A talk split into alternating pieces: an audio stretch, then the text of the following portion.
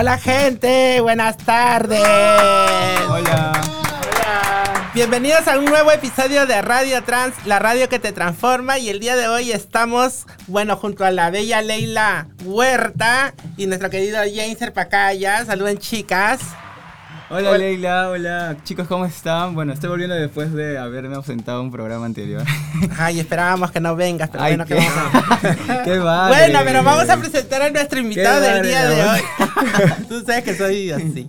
Sí, ya, vas a ver. Daniel Olivares Cortés es abogado, comunicador social y político, director general de Oceana Perú y es congresista de la República. Él es liberal y progresista. Bienvenido, querido Daniel. ¡Daniel!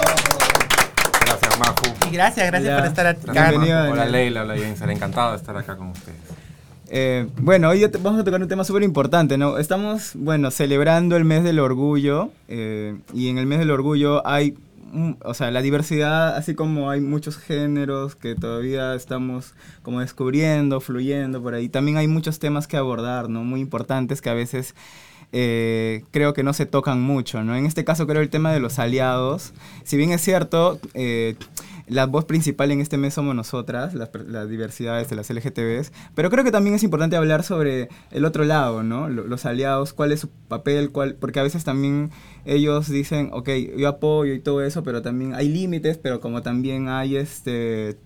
Eh, la necesidad, y la importancia dentro de nuestra lucha. Exacto. Sí, bueno, eh, acá está Daniel para ello, ¿no? Yo justo aprendí eso mucho con él y cuando he tenido conversaciones con él siempre lo que me queda grabado de las conversaciones que he tenido con, con, Daniel es eso, ¿no? O sea, lo importante que es involucrarse en política. A veces nos asusta, pero si es que no estamos en ese lugar, no podemos cambiar las cosas tampoco. Es complejo, es difícil, es muy violento también, pero, pero es el rol que también tenemos que tener si queremos cambiar cosas en, en, lo que está ocurriendo, ¿no? Y, bueno, Daniel, y tú como, bueno, en este caso como aliado, porque tú has estado en el Congreso y, bueno, hemos visto que desde el Congreso tú has estado apoyando muchas iniciativas legislativas. Eh, ¿cómo, fue tu, tu experiencia como aliado dentro del Congreso en este caso? Frustrante, para empezar. Eh, eh, para empezar, decir que, gracias primero por, por la invitación. Y mm, decir que, de acuerdo a lo que mencionabas al principio, ¿no? Eh, el concepto de aliados es algo que creo que no se ha discutido lo suficiente. Yo he encontrado versiones contradictorias eh, más de una vez de, y a veces no se sabe, tú tienes que ir con cuidado a ver hasta dónde ¿no? apoyas, dónde no, dónde eres útil, dónde en realidad te estás pasando. Es, es todo, una, todo un aprendizaje, digamos, ¿ya? Para empezar. Lo, segundo, yendo a tu pregunta, cuando yo empiezo en el Congreso, yo estuve un año, cuatro meses en el Congreso, en el Congreso de Transición. El día que juramentamos fue el día que se declara el cierre por pandemia. Entonces, todas nuestras prioridades y toda la agenda que cada uno llevaba, mi agenda era ciudad, por ejemplo, se pospuso un por la pandemia. Casi todo el tiempo, ¿no? Porque era básicamente, no sabía, nadie sabía qué estaba pasando, ni siquiera podíamos salir de la casa, en fin, entonces, no, es, esa, temporada no fue una temporada especialmente activa en discusión de eh, proyectos de ley eh, que de, igualdad y, que equiparen la cancha. Pero eh, yendo un poco a, lo, creo, más, más relevante, más que mi percepción o mi experiencia, como aliado, creo que el concepto de aliados es bien interesante que ustedes lo planteen, me pareció bien bacán cuando me lo mencionaron, porque es algo que yo utilizo, hago un paralelo con cosas que yo trabajo, por ejemplo, de temas de medio ambiente. Si yo solamente trabajara con los, con los políticos que están convencidos de la importancia del medio ambiente, del mar en el caso mío, porque yo trabajo temas de, de mar, si solo trabajara con ellos, iría perdido. Estaría, no, no lograría nada, porque son muy pocos. Entonces tengo que ir empezando, vas, vas avanzando y vas buscando ya. ¿Quién le interesa un poco? Un poco. ¿Quién le interesa un poquito? ¿Quién no está en contra? Entonces vas como abriendo capas porque se necesita. Totalmente, porque además este, eh, si, si, tú te cierras y solamente hablas con tus amigos o los que conocen del tema, estás perdido totalmente, porque si no, son una minoría y no, no puedes conseguir este, los votos que necesitas de repente para los proyectos de ley. Querido Omar, este Omar, perdón, Daniel, estoy pensando en Omar Olivares. Ya, este, discúlpame. Tranquilo. Este, estamos muy contentas de tenerte. También sé que tú desde el Congreso estuviste también apoyándonos un poco con, con, con el proyecto de la Ley de Identidad de Género, precisamente con Yana Camacho, ¿no? Y este, justamente vamos a escuchar ahora el informe periodístico de nuestra compañera Yana Camacho para continuar discutiendo sobre el tema. Bacán.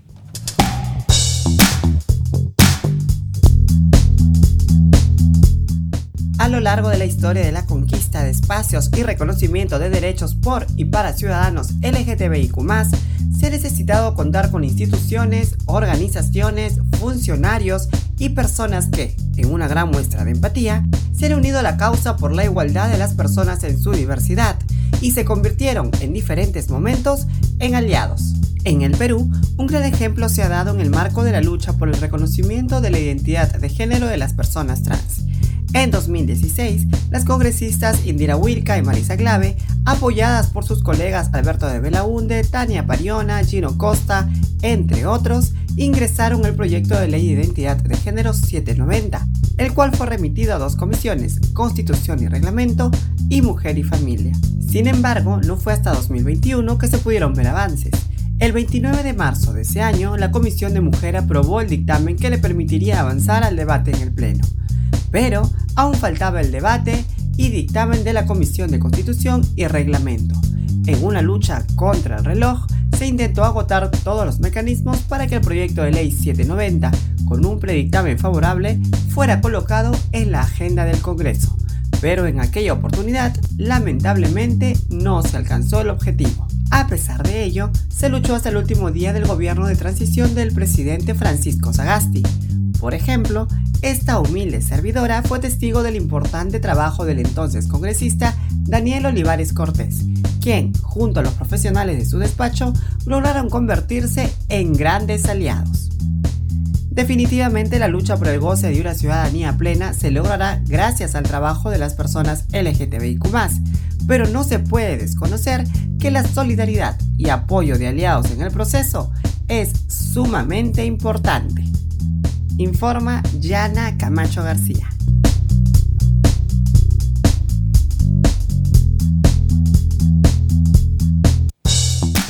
Buenísimo. Sí, un buen informe siempre de Yana. Y bueno, y ahora eh, a mí me parece importante, eh, dentro de las cosas que ha mencionado, es eh, remarcar el tema del trabajo, de la incidencia y de los aliados que tienen que haber en el que tenemos que buscar siempre, ¿no? Y también reconocer que algunos de los logros que hemos tenido ha sido gracias a ello, ¿no? y no, no, no que han sido realmente públicos, sino funcionarios del Estado que han estado trabajando temas de inclusión hacia nosotros. Exacto, porque lamentablemente para las personas LGTB también se nos, se nos hace difícil también poder ingresar a esos espacios, ¿no? Por ejemplo, eh, no, no vemos muchos políticos abiertamente LGTB. Bueno, ahorita tenemos a Social Paredes, ¿no? Que creo que es la, única, ¿no? Pero, bueno... No sé si es la única LGTB, pero es la única visible. Exacto, la única visible. Pero, bueno, con el voto solo de ella, pues no se logra nada, ¿no? Entonces siempre se tiene que buscar gente que esté como que eh, por ahí apoyando a la agenda de, la diversidad, ¿no? Y en este caso, pues tampoco hay muchas, ¿no? Creo que está por ahí Rug Luque, está este, Flor Pablo, Sigrid, pero igual no, no, hay muchos y con eso tampoco no se logra nada, ¿no? Entonces estamos en la situación en la que estamos. Pero, pero hablar no sobre aliados, este, también, este, Daniel, o sea, como, como lo recalcábamos, ¿no? Tú también has sido un importante aliado dentro del Congreso, aunque sabemos que este Congreso de transición no se podía ganar mucho, ¿no? Pero tú como director, por ejemplo, de Oceana, de, Oceana, de una, una organización también, necesitas, aparte de aliados políticos, otras organizaciones aliadas, ¿no? Como nosotras, por ejemplo, nosotras las personas trans. Sí, clave lo que has dicho, Maju, porque por ejemplo, en el caso de Oceana, ¿no? Si nosotros como Oceana opinamos algo, y decimos en el mar tiene que pasar tal cosa, las pesquerías, tal cosa. Bacán, lo dijo Oceana, pero si lo dice Oceana junto con la SPDA y junto con BBF y junto con otras organizaciones como nosotros, es mucho más fuerte. Y si lo decimos con organizaciones que no tienen, que no son ONGs, por ejemplo, sino junto con la industria, tú ves ONGs e industrias juntas diciendo algo, Ah, más fuerte todavía. Y si juntas a alguien que del ejecutivo o de alguna, no sé, institución pública que tenga otra...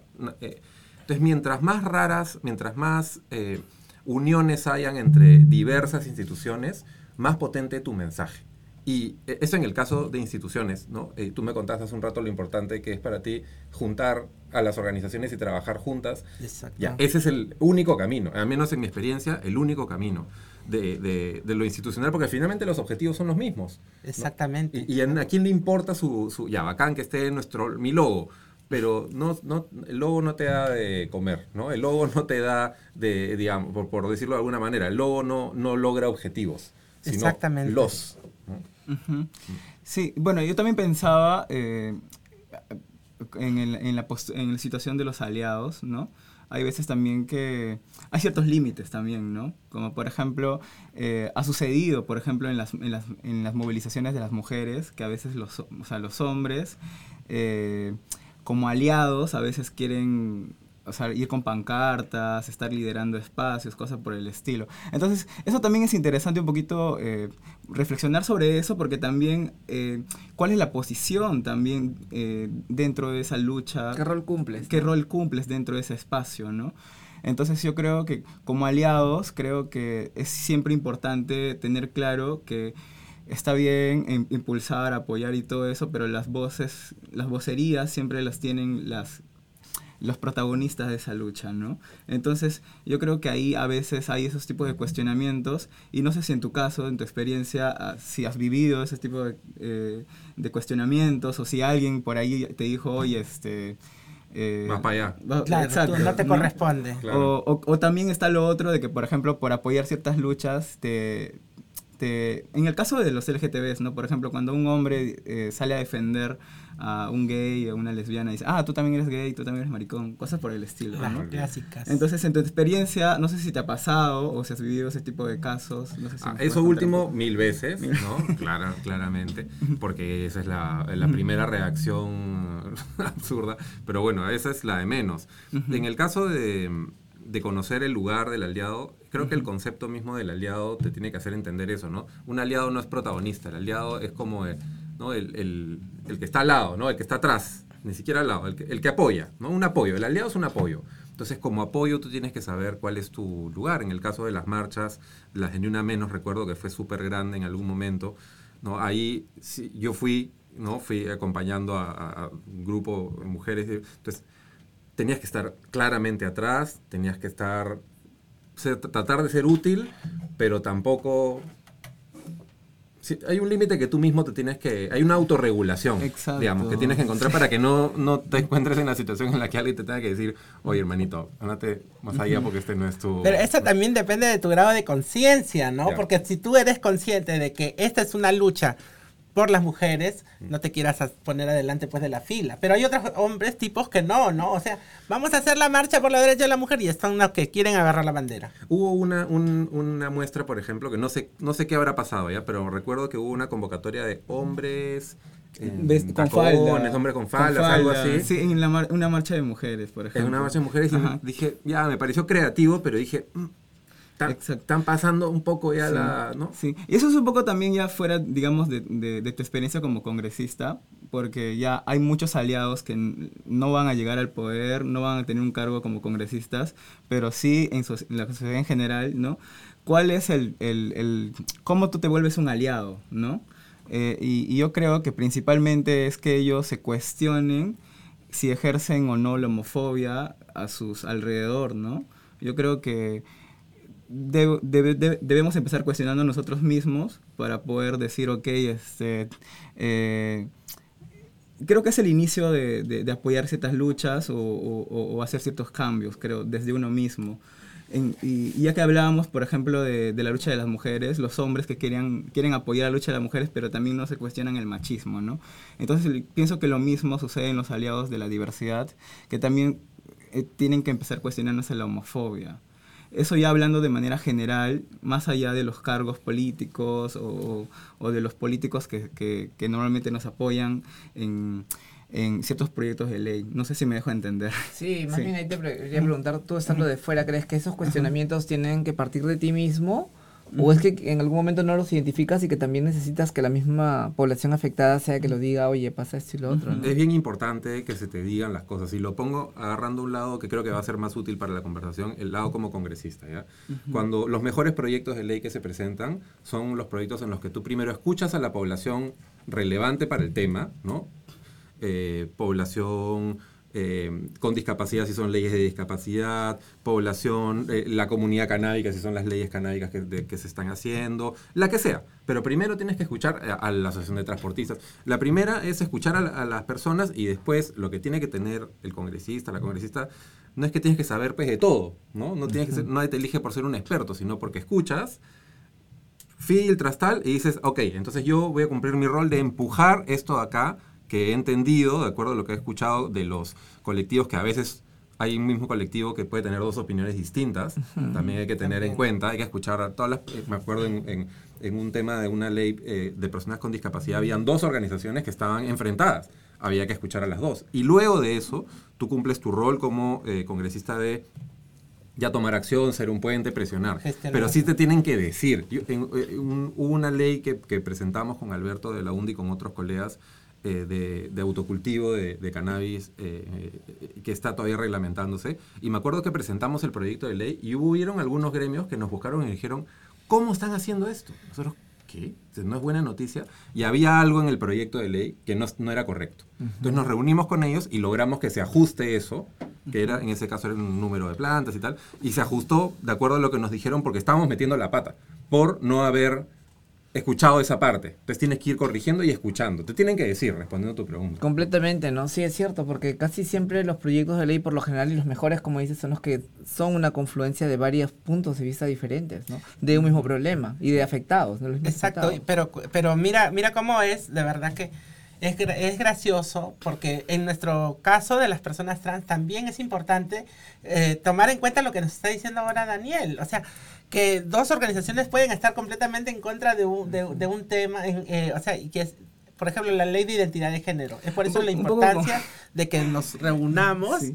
y, y quedemos de acuerdo en cuál- qué, qué es, qué es lo que vamos a presentar, ¿no? Sí, en el- y- o sea, cuando Daniel decía que habían dos organizaciones que no se que no, no estaban como estaban como en conflicto, me hace recordar justamente la ley de identidad de género porque aparte de que también o sea, lo complejo que son las organizaciones LGTBs a veces, también el abordar un poco la, el género, ¿no? Y, y plasmar, plasmar eso en un proyecto de ley a veces es un poco complejo Es también. complejo, pero ¿no? creo que lo importante, por ejemplo, Sí. es el diálogo, ¿no? O sea, Exacto. definitivamente Sí. nosotros hemos tratado de ir implementando una ley de identidad de género, un proyecto de ley de identidad de género, y tuvimos hace poco una... Eh, tú no sé si tuviste más, justo ahí, ¿no? Tuvimos una... Un, un- elaboramos un proyecto de ley junto con Santiago, y estuvimos con las personas no binarias, ¿no? Que era la primera vez que se invitaba a, unas personas, no- a las personas no binarias a participar de ello, ¿no? Entonces, Ujú.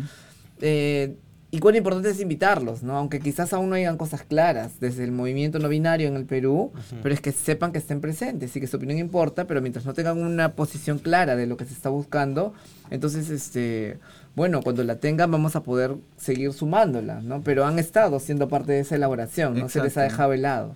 Claro, y, y Daniel, ¿qué, ti- qué, qué tan importante te parece lo que está mencionando también Leila sobre el tener apertura para escuchar temas de los cuales no sabe, puede ser que no sepas absolutamente nada, ¿no? Sí, da- da- o sea, en el caso del congresista tiene que, porque normalmente son un montón de temas sobre los cuales legislar y no es que sabes de todos, es más, de la mayoría no sabes, tienes que enterarte. Pero en el caso de, que mencionaba eh, Leila sobre, por ejemplo, diversidades dentro de la organización, es bien complejo, ¿no? Porque, y ahí ya, para contra- eh, no estar todos de acuerdo, ¿ya? Para meter un poco de ahí de... de- Dale, dale, dale, ¿ya? métele. Este, hay que avanzar. Yo, o sea, estoy de acuerdo con que la democracia, sí, es el, el menos malo de los caminos, es el que hay que empujar y hay que proteger siempre. Pero hay que avanzar. Si nos quedamos discutiendo para siempre en la gran asamblea mundial, Sí, no, no tenemos, no nos da la vida. Entonces, yo sí creo que sí hay que escuchar a todas las partes, pero en algún momento al final de la reunión, tienes que decir, ya, bacán. Ac- acuerdos. ¿Qué hace? Acuerdos y acciones. Ya. Esta, si no hay acuerdos y acciones, estas dos horas que tuviste en la reunión no sirvieron para nada. O sea, puede- alguien puede estar en contra de mí y decir, no, sí, nos escuchamos, crecimos. No. ¿Y no. te ha pasado algo así como parecido de que, que ter- de- terminando de discutir dos horas alguien diga, bueno, seguiremos conversando? Mil, Me mato, yo me quiero morir cuando me pasan esas cosas, de verdad. mil veces, pero yo ya he, he aprendido a siempre. eh, hay que, cada uno cumple un rol, ¿no? Yo trato normalmente de cumplir ese rol, de siempre ser muy concretos al final y decir, ya, ya, ya. Si no, nos si no estamos de acuerdo en estas tres cosas, ¿en cuál sí? En una. Ok, hagamos una, pero la hagamos. ¿Y cuál es, quién es el responsable y cuál es la fecha? ¿no? Si no hay acuerdo así, yo con mi equipo me reúno, por ejemplo, todos los lunes y decimos ya, ¿cuál es el logro de la semana? Si no hay logro de la semana es que no estamos planeando en realidad algo efectivo para dar un paso. No tiene que ser un gran paso, puede ser un pasito, pero para adelante, ¿no? Y, y, y sí avanzar, ¿no? En el caso de, de la eh, ley de identidad de género que ha estado cerca eh, de, de entrar en algún Sí, momento. ¿no? Sí, Estuvo muy sí, estuvo cerca. muy cerca. Yo me acuerdo que, estu- que creo que había unas gestiones para que los reciba el congresista Valdés en ese momento. Y, en fin, a, a- qué voy con esto? Eh, y tal vez metiendo un tema proponiéndoselos, ¿no? El caso de los aliados cercanos versus los aliados más lejanos, ¿ya? Eh, y, y- y pensando... posibles aliados. Posibles aliados. Cuando me, cuando me invitaron, pensé en eso y dije, voy a tratar de meter esto porque creo que puede aportar a la discusión, no solo estar de acuerdo en todo, sino ya hay aliados que tú crees que son más naturales, ¿no? Susel, Roots, Flor, en fin, que tienen más apertura. Pero como bien decías, no alcanza. Entonces, ¿cómo hacemos para traer a los otros? ¿Cómo, ¿Cuál es la estrategia que usamos para buscar al que creemos que está un poco más lejos? Y esa estrategia creo que es la, la retadora, pero la que cambia el juego. ¿no? En, en el caso de, de mis temas de, de Oceana, yo no busco a los que ya sé que de todas maneras van a decir, Daniel, me parece muy bacán, cuenta conmigo, porque son cuatro gatos. Yo trato de buscar al otro. Y es más difícil convencerlo, pero si logras uno, es como que lograras cinco de los más cercanos. Entonces, esa, ese cambio también de quiénes pueden ser aliados, los que están un poquito más lejos, puede ser bacán de explorar. Yo encantado de, de- de- de ayudar en eso, pero es, es estratégico, creo, apuntar a algunos personajes que a veces no tenemos mapeados. Interesante. Como cuando convencieron, por ejemplo, para mí Marisa e Indira en ese congreso eran, pero las NAM Plus Ultra. Claro. ¿No? Y, y convencer a Marta Chávez de firmar el, el, el predictamen, o sea, eso es eh, bueno. Pero bueno, Marta Chávez también tiene temas muy personales para poder para firmar ese documento. Sí, pero es una de las más verdes. Pero que no necesariamente, y eso lo Sí. sabemos hace mucho tiempo, pero que Sí. no necesariamente han sido para ser aliadas. ¿no? Eso es otra cosa, porque eh, eso es lo que quería, eso es muy interesante también, ya ya que hablamos de Marta Chávez y sus temas personal, porque no sé si ahí cómo lo ves tú, pero a veces también, no sé si los políticos a veces separan como, o sea, para mí la- lo, lo personal es político, ¿no? Pero a veces creo que lo separan de lo tan íntimo, personal, con una imagen pública. Y creo que sucede eso con Marta Chávez, no sé. O sea, lo digo porque Marta Chávez tiene una hija lesbiana, ¿no? Y sin embargo ella, eh, como política pública, así, en, en la opinión pública, ella es antiderechos total, ¿no? Entonces, ahí es como que, o sea, a veces es un poco complejo entender esa situación, ¿no? Como... Sí, que- creo que hay una cuestión de, de valores, del Ajá. valor que eliges. ¿ya? Y perdón que agarre temas paralelos, pero creo que ayudan a, a- a- a graficar. ¿ya? En el caso de la, cuando debatimos la ley esta de autocultivo de cannabis, en un congreso bien conservador, como todos, ¿no? y, y que se mataban de risa, decían, ah, que la hierba, no sé qué, esto.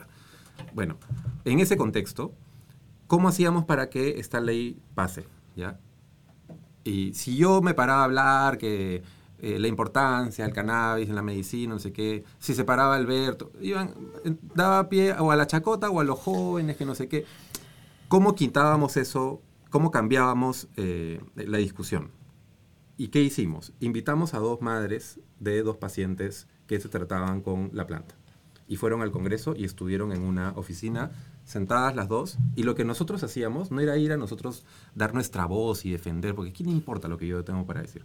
Íbamos donde Marta Chávez, yo me acerqué donde, donde Marta Chávez y le digo, Marta, ¿puedes escuchar a dos madres un rato? Diez minutos, por favor. Claro, Daniel, escuchó. Fui donde tal otro. Por favor, congresista, pues, a los más difíciles, pueden ir a escuchar a estas dos eh, madres. Diez minutos nomás, cinco si tienen. No, Daniel, cinco minutitos.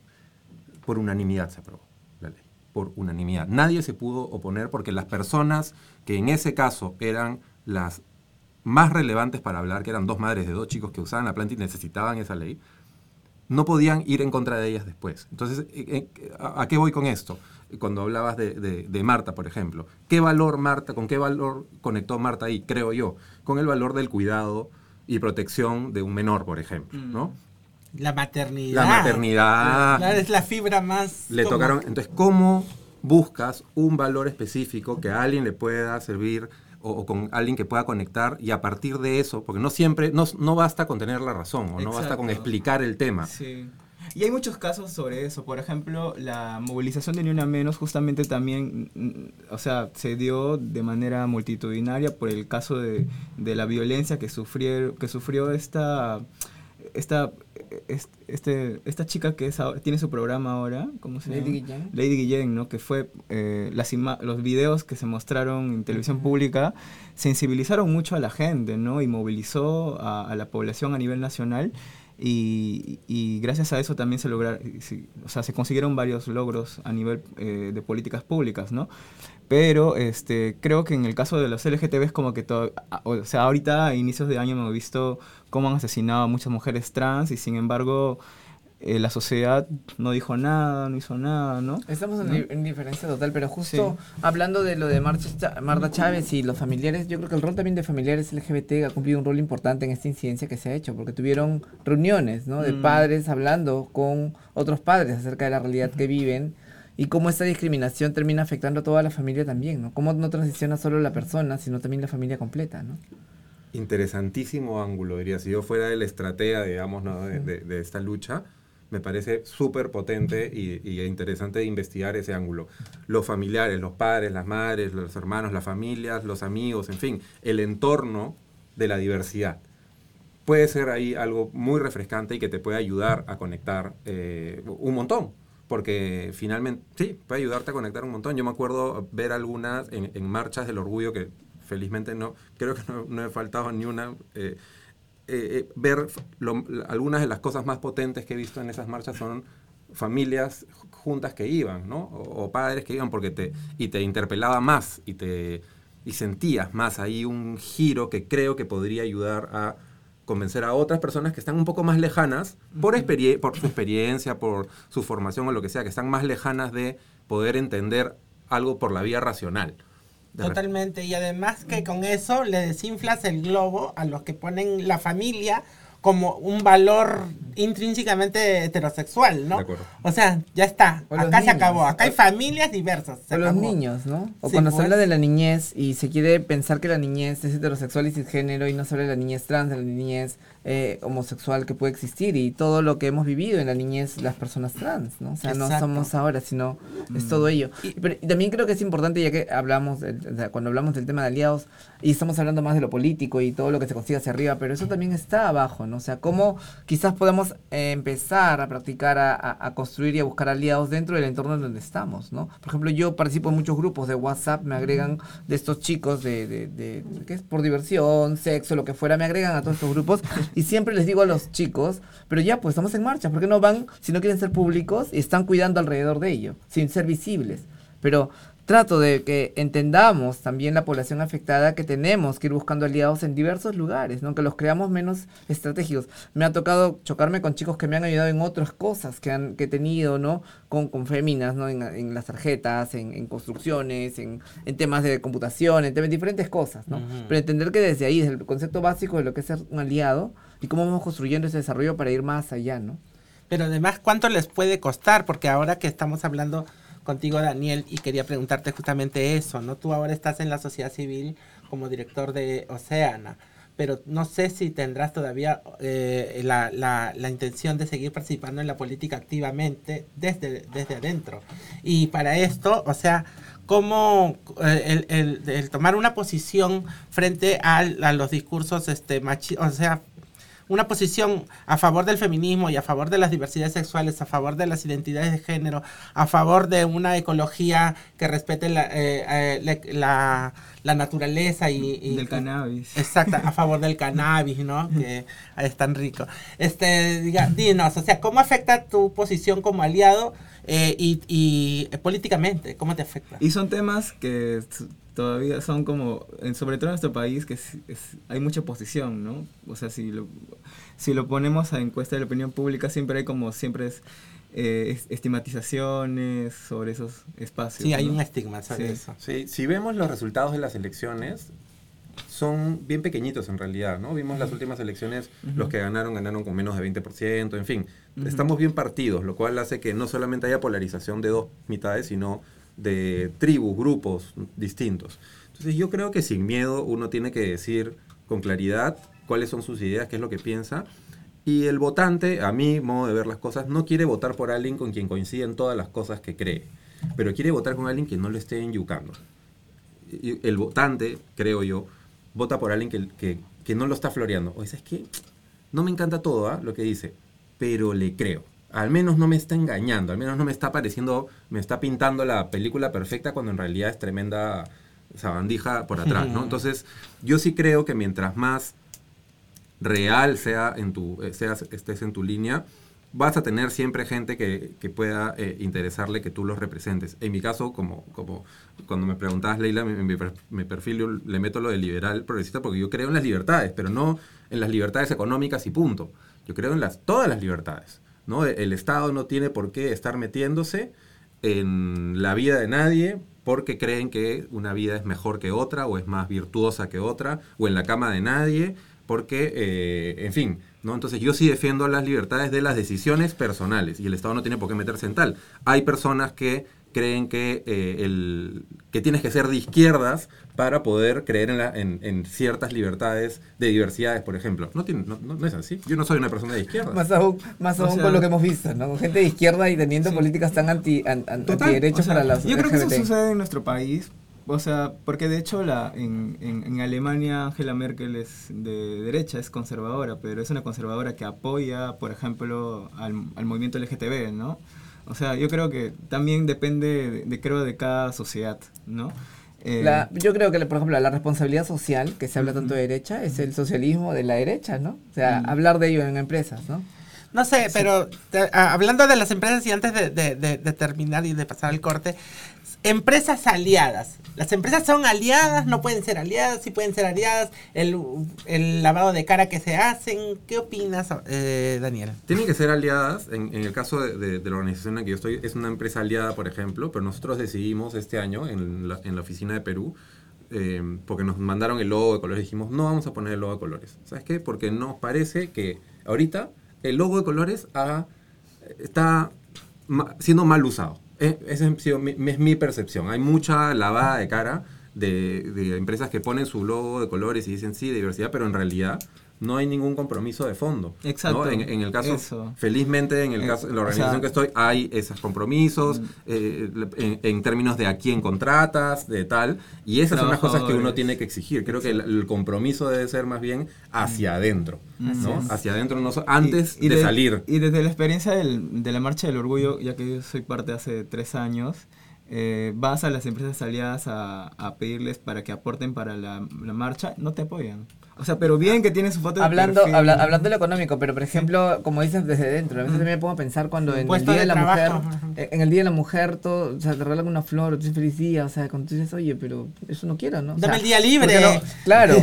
O, o- o qué Dame po- tiempo. o- Dame tiempo. ¿O qué política implementaste dentro de la empresa para proteger a las mujeres? ¿no? O para, para el tema del acoso. Y es así como creo que debería de celebrarse el Día de la Mujer en, en el país. Y las empresas deben celebrarlo, ¿no? O sea, hacemos Claro. esto, ¿no? En el caso de las empresas, sí me parece potente lo que decía Daniel, eh, con un acto concreto contratar a personas LGTB, sobre todo personas trans, ¿no? Que hay muchas personas trans que están... Lo que hablábamos en, en anteriores programas, ¿no? En la situación de, de prostitución, pero es porque la sociedad misma, ¿no? pero a la vez Sí. contratarla, pero también Ajá. entender la realidad y, y, Exacto. pro- y dar, dar- tener normativas dentro para protección Exacto. dentro. Justo hemos tenido hace po el martes en la reunión una chica llegó de, de- de Chorrillos porque en un centro comercial donde trabaja y de una peluquería están que la acosan porque usa el baño de mujeres. ¿no? Cuando ella tiene años trabajando ahí han llegado dos personas nuevas y están que hacen y mueven a todo el mundo para poder sacarla a ella del lugar, ¿no? Entonces, ¿cómo eh, administración proteges a esta persona? En la semana también tuvimos la denuncia de otra chica que también trabaja en un restaurante de cajera y que eh, un, un- compañero de trabajo eh, la, la cosa eh, violentándola con el nombre legal que ni siquiera lo utilizan el- el el- la administración. Entonces, cómo también tú proteges a las personas dentro de cómo das normativas para protegerlas. No solamente darle la oportunidad, no te puedes lavar las manos. No, yo dejé que entrara, sí, pero ¿cómo hiciste para cuidarla dentro? de la violencia interna. empresariales que sean Eso. respetuosas. Ese es el ranking. Ese es un ranking que me encantaría ver de las parte de las empresas el próximo año, por ejemplo, en, en el mes del orgullo. En vez de la Claro. Es el ranking, de, en vez de las banderas, ¿cuáles son estos 10 indicadores que, que se- Exacto. que la- entre la diversidad se podrían definir y qué empresas les ponen check? Así Oye, nosotros tenemos de las 10, tenemos 5 checks. Ah, mira qué bacán. Yo tengo 8, yo tengo 1. Bueno, no pongas tu logo de colores. por. Totalmente. Ejemplo, el tema de los bancos, ¿no? O sea, por ejemplo, Presente trabaja un tema de, de, de, de- de inserción y toda la vaina, ¿no? Pero, este, pero realmente se, se traduce en ello, o sea, solo ahora en apertura, pero cuán, o sea, ¿cuánto están dando de resultados ello? ¿No? Por ejemplo, hay una chica que, que está, que, que, que está que, que le hace un lío a, a, a Interbank por el tema del nombre. Yo no lo hago porque en verdad no tengo tiempo, pero me siguen llegando a mi correo con el nombre anterior.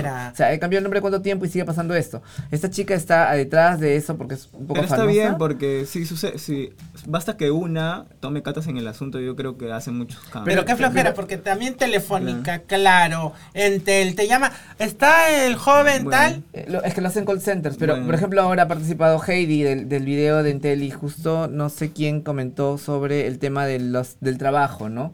Y ponen las empresas, este, sí, trabajamos con tal ONG sobre el tema, ok, pero mira, es- también esta otra empresa trabaja con Entel, pero está teniendo denuncias por discriminación, por no ajustar los temas de los nombres. Entonces hay que mirar con más Yo creo que hay una, hay todo una ello, ¿no? reflexión para poder hablar sobre ese tema, ¿no? Este, el tema del el espacio laboral. La lista, el- la lista de exacto. checks. Ay, creo que es un tema Muy, muy bien, la interesante. concreto. Pero Daniel, antes de despedirnos, quería, quería que des un consejo a esos aliados, sobre todo esos que están en contra y, y se escudan en, en que no conocen sobre el tema, aunque dicen, ay, no sé qué es esto, no les entiendo. O, o, o No. este o como este señor Santos, ¿no? Bueno, que ni rating tiene, ¿no? Pero que dice que no estoy a favor y le encuentran ahí Eh, publicación, los likes, gusta, los likes en- para, para relaciones lesbianas, ¿no?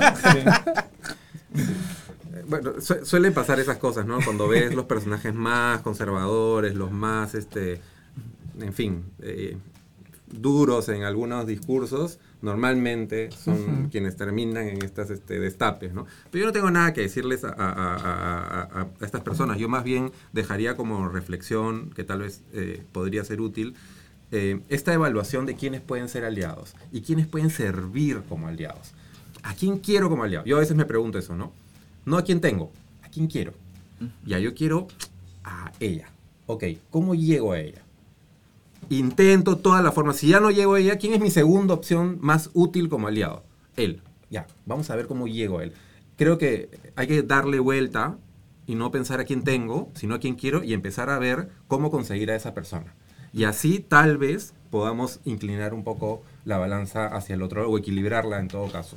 ¿no? Eso es- dejaría como consejo humilde y reflexión como un aliado de eh, girar un poco eh, nuestra cacería de aliados. Creo que puede ser eh, Interesante. útil. Lo, ma- y lo más complicado, porque lo hemos conversado antes Es y me parece complicado. sumamente complicado y Pero- cansado, pero... Es, ca- Es es- es lo más, es lo Es más el ca- yu- es es el lo más camino. difícil. Es más bacán sentarse a conversar con Ruth porque están de acuerdo. Claro. Pero ay, necesitamos votos. Sí, Bueno, cierto. esta lucha es complicada de todas maneras. Muchas gracias Daniel Olivares por haberse sentado con nosotras a, conver- a conversar, a compartir también un poco de tu experiencia y también un poco para discutir, porque no siempre tenemos que estar de acuerdo en todo, ¿no? Con eso nos vamos a la pausa y volvemos con Cultura Queer.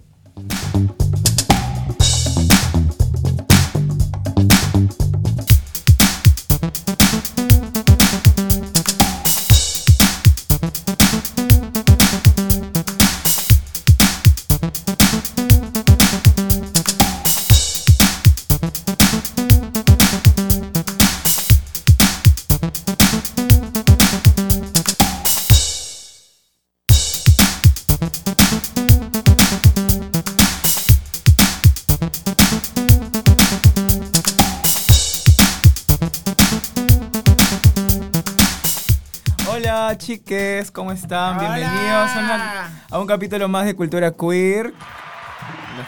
No aplauden, ¿qué pasa? Estamos nerviosas. Sí, envidiosas son estas. Envidia, envidia mi blog, envidia mi blog. Bueno, el día de hoy tenemos otro invitado especial, como siempre. El día de hoy nos acompaña Rolando Salazar, que es director del Festival de Cine LGTB Otfest. ¡Esa! ¡Bravo! Bienvenido, Rolando. Eh, gracias por la invitación y encantado de estar aquí con ustedes. Bueno, tenemos el honor de tener presente a Rolando Salazar, que ya está muy cerca de volver a inaugurar una edición más del Festival de Cine. Este año cumplen, bueno, cumplimos 20 ediciones, ¿no? ¿No? Correcto, sí. Sí. Eh, felizmente este 2023 ya llegamos a la edición número 20, me parece increíble todo el camino recorrido, ha sido duro, ha sido complicado, sigue siendo complicado, pero igual eh, creo que algo que nos ha caracterizado es seguir resistiendo pese a todas las contrariedades. Sí, pues son 20 años y, y es el festival, uno de los, bueno, creo que es el festival más antiguo de América Latina, ¿no? El, el- el Festival de Cines LGTB. Eh, no, estaríamos segundo o tercer lugar. Segundo o tercer lugar. Sí. Pero en el camino varios han ido ya como Sí. que desapareciendo, dejando de realizarse, ¿no? Eh, y, y- y un- y digamos, es admirable. O sea, me, me- tengo sentimientos encontrados porque también soy parte del festival, pero voy a tratar de mantener la distancia. pero me parece admirable eh, eh, tu trabajo porque son 20 años en un país tan complejo como el Perú, ¿no? ¿Y cómo han sido los inicios del Lotfest? ¿En qué año? Y, y- y- y cómo así llegaste o, o has logrado que este festival se haga cada año de manera impostergable, incluyendo estos dos años de pandemia? Sí, mira, eh, debo admitir que lo comencé de- una manera muy amateur, pese a que ya habíamos hecho cosas con unos amigos que se llamaba eh, Encuentros con el Arte, pero empezamos, eh, bueno, Encuentros con el Arte fue del año 99 hasta el 2006 más o menos, pero yo empecé con el festival el año 2004. Eh, no pensé que iba a crecer tanto, no pensé que al final se iba a convertir en una parte importante de mi vida, pero creo que en el camino, casi de inmediato, si no ese mismo año, el año siguiente, nos empezamos a dar cuenta no solo que la gente respondía, sino que eh, organizaciones de afuera nos querían apoyar, ¿no? Entonces, ahí yo me di cuenta que había, eh, digamos, un nicho en lo que es festivales de cine que podíamos empezar a desarrollar. Llevó bastante tiempo, creo unos 5 o 6 años, para que nos tomaran en serio, porque llegar a los espacios culturales emblemáticos sí tomó tiempo, pero finalmente llegamos poco a poco y también tuvimos que vencer ciertas resistencias, ¿no? Resistencias, por ejemplo, de, de, la, de la industria del cine, ¿no? O sea, no, no nos tomaban en serio como un festival de cine. Éramos muy maricones, en, en cierto modo, al hacer el festival de cine. Bueno, eso era lo que queríamos, queríamos darle ese carácter. ¿No consideraban al, al cine LGTB como cine-cine o qué? Sí, o sea, como que teníamos que estar rodeados de nombres que, que sean muy ligados a la industria o que los cortometrajes o películas que llegaban tenían que ser así de muy artísticos, ¿no? Ese tipo de... De mi- Rolando, este, yo tengo una, una, una pregunta, porque este, porque Solo una. sabemos que, sí, es solamente una. Sabemos que este, este mundo del cine y del arte, de las artes, de los actores, y, o sea, hay demasiada hipocresía, porque mira, el, fe- el festival de cine LGTB no quiere que este películas LGTB cuando todos los actores o son lesbianas o son gays. Claro, bueno, de hecho hay un cine comercial, digamos, y hay un cine independiente. Y en el caso fes- de nuestro festival tenemos mucho producción independiente, porque creo que es el tipo de miradas que nosotros queremos, ¿no? Una mirada, digamos, más real, donde nos permite no solo reflejarnos, sino contrastar nuestras realidades, y eso es lo que nos gustaba del cine, ¿no? Este, y además, lo bonito del cine es que una historia bien contada hace que remueva tus emociones, ¿no? Te enojas, te ríes, te indignas, ¿no? Y eso debería causar un efecto, esperamos, en el espectador para que haga un algo más respecto a, a él mismo, si acaso fuese LGTB, o a las personas que son diferentes, ¿no? Es decir, el cine comercial mm, más que todo es lo que la gente le gustaría escuchar, lo que la gente, digamos, puede estar en la medida de lo aceptable y puede ser como divertido, algo así, ¿no? Y el cine como independiente puede ser como más cuestionador, va más allá del de reflexivo, quizás también este un poquito así como político, ¿no? No sé. Eh, o sea, en el cine comercial, mm, la mayor parte de las veces ha sido muy estereotipado. Es cierto que ha habido en los últimos años eh, una apertura a personajes más diversos, pero todavía es una inclusión tímida. Eh, en cambio, en cines eh, independientes sí hemos visto, digamos, argumentos y personajes más transgresores, ¿no? Este, y de hecho eh, que pocas veces vas a ver en el cine comercial. Y creo que eso era lo que nos gustaba, que refleje esa realidad, porque muchas veces en el cine comercial, supongo que también por ese criterio comercial, entre comillas, es que tenía que ser un gay pues blanqueado, decentito, decente, limpiecito, ¿no? Que no mata ni una mosca, o el gay súper afeminado, ¿no? Que, que es perfecto para el bullying de, de los otros, ¿no? Entonces, eso era lo que no nos gustaba del cine comercial eh, felizmente ya no se ve mucho, pero sí, de hecho, todavía existe. Y en cine independiente, en cambio, vas a ver eh, otro tipo de personajes y otro tipo de argumentos, que eso es lo que nos gusta, ¿no? Rolando, una pregunta. En el transcurso de todo este proceso de, todo el tiempo que ustedes tienen existiendo, imagino que también han tenido eh, que lidiar con momentos conservadores del entorno, ¿no? O sea, para buscar aliados para ello. Quizás nos puedas contar un poco de esa experiencia. Sí, mira, de hecho sigue siendo este complicado. Eh, claro, los primeros años fueron difíciles, como te dijo, porque no nos tomaban en serio. Eh, pero ya cuando empezaron a tomarnos en serio, eh, también veíamos que habían otras barreras también allá arriba, ¿no? Entonces, nos, algo que he aprendido con el tiempo es que muchas veces depende de que tengas amigos aliados dentro de esas instituciones grandes, porque no es tanto una línea institucional, sino que oh, qué suerte, justo había un aliado dentro de esa institución. Entonces, eh, muchas veces eh, cuando sientes que ya has avanzado, al final retrocedes. Por ejemplo, este año ha sido un año complicado para nosotros. Sentimos que se nos han cerrado algunos espacios, que cosas que ya dábamos por superadas o un sentido común, al final ves que no, que ya no lo hay. Entonces, sí es complicado, sí es terrible en cierto modo. Eh, a veces te haces, bueno, en mi caso quizás no desfallecer tanto, eh, siempre yo le digo a James que eh, siempre hay que tener un plan B, ¿no? Cuando algo pasa, entonces si algo sucede, si tenemos un contratiempo o estas reacciones conservadoras que se están dando definitivamente este año, bueno, hay que hacer ese plan B, ¿no? O sea, no podemos dejar de hacer el festival. Y por todo eso, este, me parece un trabajo bastante digno de aplaudir, ¿no? El que vienes trabajando desde hace 20 años, porque además, sí, sí, si bien es cierto, eh, en los últimos en los primeros años del siglo, o sea, de, a partir del 2000 en adelante, era como que muy nuevo y muy, muy bonito, muy de moda esto de lo LGTBI, la escarcha y esto. Pero ahora que estamos entrando, digamos, en una etapa con, eh, contestataria, o sea, reformista, que quiere tapar todo, eh, conservadora y que quiere tapar todo lo LGTBI y todo lo demás, es, este, están como que remándole en contra a la... A, al, al, a lo que a lo que se está al momento político. Sí, este, de hecho hay eh, este año tenemos producciones que justamente reflejan eso, ¿no? hay un documental, una película documental que justamente habla de candidaturas LGTB en Brasil en el contexto de, del gobierno de Bolsonaro y ahí te das cuenta toda la planadora conservadora que, que hubo en Brasil, bueno, que quizás ahora ya bajó un poco, pero que ahora se está dando acá, ¿no? O sea, hay todo un esfuerzo por deshacer eh, lo poco, porque en verdad se ha hecho, se ha ganado muy poco, entonces quieren eliminar a toda costa bajo una mirada muy sectaria, muy fanática y que no, no te va a ceder nada, o sea, creer que puedes pactar con ellos, sinceramente me parece imposible. Eso es algo yo creo que tenemos que tomar en conciencia la población LGBT, ¿no? O sea, nos quieren exterminar. O sea, eso yo creo que es la palabra que tenemos que meternos en la cabeza. Nos quieren exterminar. o sea, y tenemos que eh, poder involucrarnos, ¿no?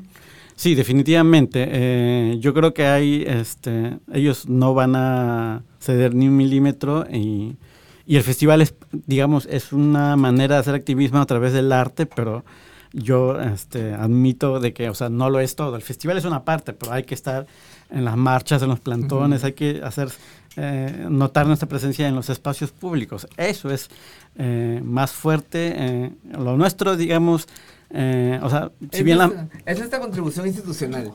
Claro, pero además de que hay, eh, hay gente a la que sí puedes llegar con el, eh, con la marcha y el plantón, pero hay gente a la que jamás va a ir a eso por, qué sé yo, porque está en el closet y, tiene miedo, pero puedes llegar a ellos por los espacios culturales. Entonces por ahí los empiezas a animar a que luchen por sus derechos, ¿no? No les estamos lavando el cerebro ni nada, nadie por ver un corto LGTB se va a convertir, ¿no? Yo tengo dos preguntas.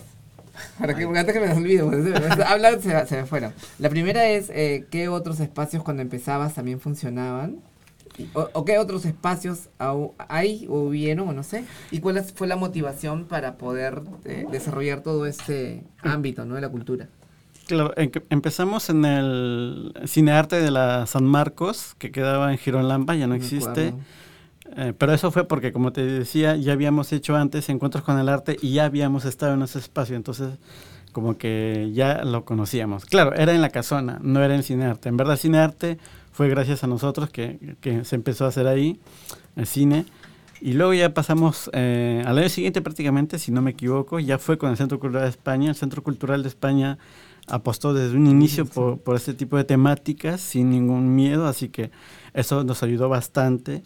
Eh, y luego ya tomó años llegar a otros espacios, ¿no? O sea, me parece que después de cuatro años estuvimos en Teatro Julieta, luego en Cinematógrafo, y después todavía fue que llegamos al Mali, ¿no? Al Museo de Arte de Lima. Entonces, ah. sí nos ha tomado años llegar a, a espacios culturales emblemáticos. O sea, sí hemos remado bastante en contra y digamos que hubo un momento eh, o años en los que prácticamente eh, no sé cómo yo ponía de la mía, o sea, era un esfuerzo que hacíamos con la nuestra, no era nada que que nos alcanzaba para hacerla, igual lo hacíamos y creo que recién en el 2000 2014, 2015 fue que empezaron a tomarnos en serio. O sea, casi 10 años después. Sí, claro. y eso es algo que también la gente tiene que entender, ¿no? O sea, que el trabajo de la sociedad civil y de todas estas cosas muchas veces pues son de nuestros bolsillos y de nuestro tiempo, porque nuestro tiempo vale, pues, ¿no? Eh, y, y, no hay ningún tipo de retribución, ¿no? Y es todo por porque creemos en una causa justa, ¿no? Que tiene que, lucharse. Bueno, ese es el compromiso de los desde los activismos. Pero quería preguntarte un poquito para aligerar la, la un poco el ambiente. Este año también es, eh, ustedes cumplen 20, años. 20 ediciones. Y, y también no se lo digas a nadie en la película. Ah, sí. Eh, ustedes la van a re... sí, tuvimos una conversación con Francisco Lombardi y él justo nos comentaba que eh, habían remasterizado la copia original, entonces vamos a tener una presentación, una sola, una presentación especial de esta película No se le dice a nadie y al final conversaremos con Pancho Lombardi. Yo me acuerdo que la vi cuando yo tenía 16 años y era menor de edad, pero como era grandota, podía entrar al cine, pues, ¿no? Ay, ¿qué? Y este... era alta, pues. Y como siendo como algunas... ¿Cómo? Pero ¿cómo, cómo, ves, ¿cómo ha envejecido la película para ti? Era grandota. eh, eh, era, era, eran otros años, ¿no? Sí, mira, y ahora, ¿cómo ha envejecido para ti la película? Son 25 años que han pasado. Yo, recuerdo haber ido a ver esa película en, el cine Tacna con mis amigos. Eh, eh, ese cine era vetusto ya en esos años. Pero hasta ahora me sigue pareciendo increíble lo transgresor que es esa película. O sea, veías unas escenas de besos, de sexo. Eh, o sea, no se guardaba Solo besos nomás. No, también hubo sexo. No, o sea, o sea en, general, este, la, la, película era muy, muy transgresora para esos años para y aún ahora.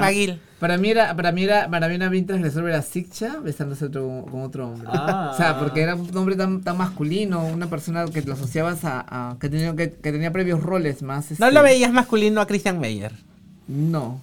Oye, yo, o sea, ahora me pongo a pensar, las pocas películas que se, salieron en televisión nacional, bueno, tampoco es que haya tantas películas LGTB, ¿no? Yo, por ejemplo, cuando era también adolescente vi Contracorriente, y mm. para mí era la primera película LGTB, y, el primer, y las primeras situaciones homoeróticas que veía y decía, ah, la mierda, o sea, qué, qué lindo, y, y, y, qué falta de, de poder vernos representadas en la televisión nacional. Y qué pena que sean tan pocas más bien las películas. Entonces, eh, Rolando, yo lo que te quería preguntar, claro, o sea, ustedes exhiben películas, o sea, en el festival se exhiben películas de temática LGTB, pero no necesariamente son peruanas, ¿no?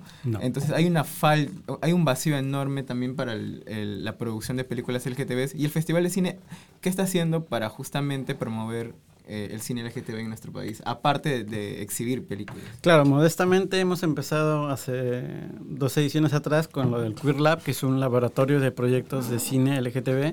Entonces con esto lo que hacemos es dar conocimientos y herramientas a, jóvenes realizadores para que puedan llevar a, buen puerto su, su idea de, de, proyecto LGTB, ¿no? Eh, y eh, ayudados o asesorados por realizadores que han hecho a su vez en algunos en algunos casos no en todos también producciones LGTB, ¿no? Creo que eso les, va a ayudar a tener una mirada más creativa, más diversa y, a la vez empoderada. Eh, porque justamente lo que no queremos es que se caiga de nuevo en el, en el estereotipo o en la historia fatalista o en el personaje que ve que no hay eh, sentido y se va a suicidar. ¿no? Creo que darle estos conocimientos eh, ayudaría, porque creo que sí hay, podría encontrarse muchas buenas historias, incluso historias muy originales, ¿no? partiendo de las realidades eh, del interior del país, de otras, de otras minorías. ¿no? Entonces, creo que eso es algo que podrían explotar y no tiene que ser necesariamente personas LGTB las que realicen, pueden ser este, personas heterosexuales, pero tienen que asesorarse obviamente con alguien que sea de la comunidad para que sea una buena historia. Completamente, porque yo tengo una crítica muy fuerte contra este Loxo, que es Loxo, ¿no? O sea, este es este Festival también. Este no, no, no, este cortometraje que ah, hizo Claudia Llosa, que para, o sea, no es una, para mí personalmente no es una realidad de la comunidad trans, o sea, no en ningún momento la comunidad trans ha sido un gueto que ha tenido un, día, un dialecto y cosas por el estilo, o sea, personalmente no lo ha sido. De repente su lectura de... Y ese es el grave problema, su lectura desde fuera, claro. no desde dentro. Y como mujer blanca y además... Obvio, y, que bueno, y que pues ella eh, contó con la colaboración de este de Belizandía para poder realizar todo ello. Eh, y otras chicas, al final de cuentas, pues también te aprovechas de la necesidad de una población que quiere visibilidad y que te va a decir, sí, ya, con tal de tener la oportunidad de poder estar en la palestra. Pero ¿qué hay de cierto en ello? ¿Qué hay de cierto en que eh, estás mostrando una, una realidad que está ocurriendo? o al final va a terminar como que es un, es un estás convirtiendo en un gueto a esa comunidad y que vive de esa forma. Yo hoy tengo mis cuestionamientos aún sobre ello. ¿no? Claro, pero también hay que entender que eh, los realizadores tienen su mirada, ¿no? o sea, ellos no van a ser nuestros voceros. Completamente. Ellos, van a quizás Claudia Llosa tuvo esa mirada y dijo, bueno, lo plantearé así, pero es su manera de percibir el mundo, ¿no? O sea, entonces, creo que también cuando uno va al cine, eh, claro, quizás el que tiene el bichito activista quiere que vamos a ver cómo empoderamos o, hacemos esto, pero al final el realizador no tiene esa mirada. Su mirada es contar una historia, hacer que te conmuevas, ¿no? Y, bueno, a ver qué resulta de todo ello, eh, un poco, ¿cómo se llama, Rolando? Este, hablando sobre esto del tema del, del, del, de que siempre las historias de LGTB o trans son, ay, se enamoró, pobrecita, fue un amor que... No, pero en el caso de las trans, te lo digo porque... El año pasado... Siempre, siempre viéramos películas todos los años que emanan de los cortometrajes. Hay un hay este una, una misma historia. El año pasado... Las, excluidas, las trans excluidas, golpeadas y muertas. Sí, pero el año pasado hubo una historia chiquitita que en, el lanzamiento justo la, la pusieron ah. de este niño, no sé si era coreano o chino, ah, este, con, que era un, un niñe que tenía su superhéroe trans. Y era lo máximo, o sea, pero fue muy triste y además que estaba en otro idioma no entendía ni jota. Pero lo entendías por lo que por lo que veías. No, necesitabas, entender lo que estaban hablando. Pero eso es justamente, creo, la magia del cine, ¿no? Que te permite soñar, crear eh, no sé, situaciones que... y eso, o sea, eso, visibilizar eso en Latinoamérica o en el Perú, por ejemplo, un niño trans o una niña trans que tenga su, su, su, o sea, que conozca a Leila, ¿no? Y que diga, yo quiero ser como ella cuando sea grande. ¿Qué sé yo? pero ahí te das cuenta que, por ejemplo, que esa historia funcionaba porque era comedia y tenía música, entonces... Con eso vencías todas las resistencias al tema. O sea, pero en ese sentido era una historia muy bien hecha, ¿no? Porque a todo el mundo se le quedó en la cabeza. Ay, claro. o sea, y te das cuenta, y nadie hablaba de que si era la repartidora de gas eh, trans, nada. Todo era el chico que bailaba así. Yo soy de la generación de La vida, de la vida es bella. Ah, sí, claro, esa, esa película hermosa. Es un drama, poética, pero era poética y musical, uff, así. Cuando el niño viaja, así, cuando se cae de, la, de, la, de la casa de, de Sam, no me acuerdo de la casa de Sam y ¡pah! se cae. bueno, tú eres de mi generación. Rolando, cuéntanos como para ir cerrando, ¿qué se viene en esta nueva edición del festival? Para preparar mi outfit, ¿ah? Eso también tiene que ser un éxito. Ah, ya, del el, año pasado. pasado ya le dieron su, premiación, así que tranquila. Chica, pero tranquila, no, señora Ley. No, para el outfit nada más porque es, es un momento para mí especial y creo que también desde esa forma lo celebramos nosotros. Les celebramos a ellos yendo vestidas de la mejor manera es estos espacios. una manera de respetar el no espacio. Te no te íbamos a mandar la invitación. Ay, qué. Ah, por, eso, por eso lo mencioné porque no recibí nada hasta ahorita. Ay, qué. Cuéntanos, Rolando, las novedades de este año. Sí, mira, este, este año tenemos eh, siete películas en competencia. Son eh, hay una película de Marco Berger, que es un cineasta muy conocido. que eh, viene, ¿no? Viene, también para el, Queer Lab. Eh, tenemos documentales como por ejemplo el que mencioné, Corpolítica, que es justo un documental brasileño sobre candidaturas LGTB. Eh, es muy bueno este documental, eh, la vez pasada lo estuve viendo y habla justamente sobre este entorno opresivo que hubo con Bolsonaro y lo complicado que fue para los candidatos LGTB no participar en los comicios. Eh, también tenemos toda una selección de cortos, como todos los años traemos novedades de muchas partes del mundo y tenemos un foco especial en Argentina. vamos a tener dos sesiones de producciones argentinas y de hecho también tenemos eh, una sesión eh, accesible, le hemos llamado este, a esta sesión porque es una sesión donde los cortos van a tener eh, audio, video descripción, no, ¿cómo es? Audio descripción y video eh, descriptivos. Es justo para personas con discapacidad visual y sonora. Entonces, mm. es una sesión especial que hemos creado para eso. También vamos a tener una retrospectiva por Benny Ríos, que un realizador nuestro que falleció hace pocos meses y que vamos a recordar justamente en homenaje a él.